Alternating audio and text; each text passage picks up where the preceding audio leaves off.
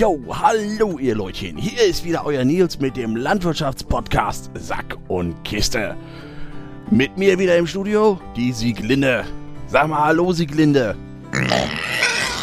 So, heute wollen wir mal über folgende Themen reden. Ferkel drehen. Ein neuer Trend, der das Zeug dazu hat, das populäre Kuhumschubsen abzulösen. Oder ein Rohrkrepierer wieder scharf surfen. Aber dazu erst einmal später. Erst einmal werfen wir einen Blick in unseren Postsack. Hm, nichts drin. Sieglinde, schaust du mal in der Postkiste nach, ob da was angekommen ist? Oha, ein Brief. Hallo, lieber Nils, du alter Erdschollenbrecher.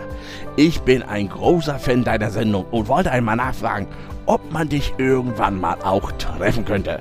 Siehst du, Siglinde, ich hab nen Fan. Aber da geht's ja noch weiter. Wie schaut es denn aus? Wirst du irgendwann mal bei Bauer sucht Frau auftreten? In Liebe, deine Erika. Hm, Erika, warum soll ich deine Frau suchen? Ich hab doch die Siglinde.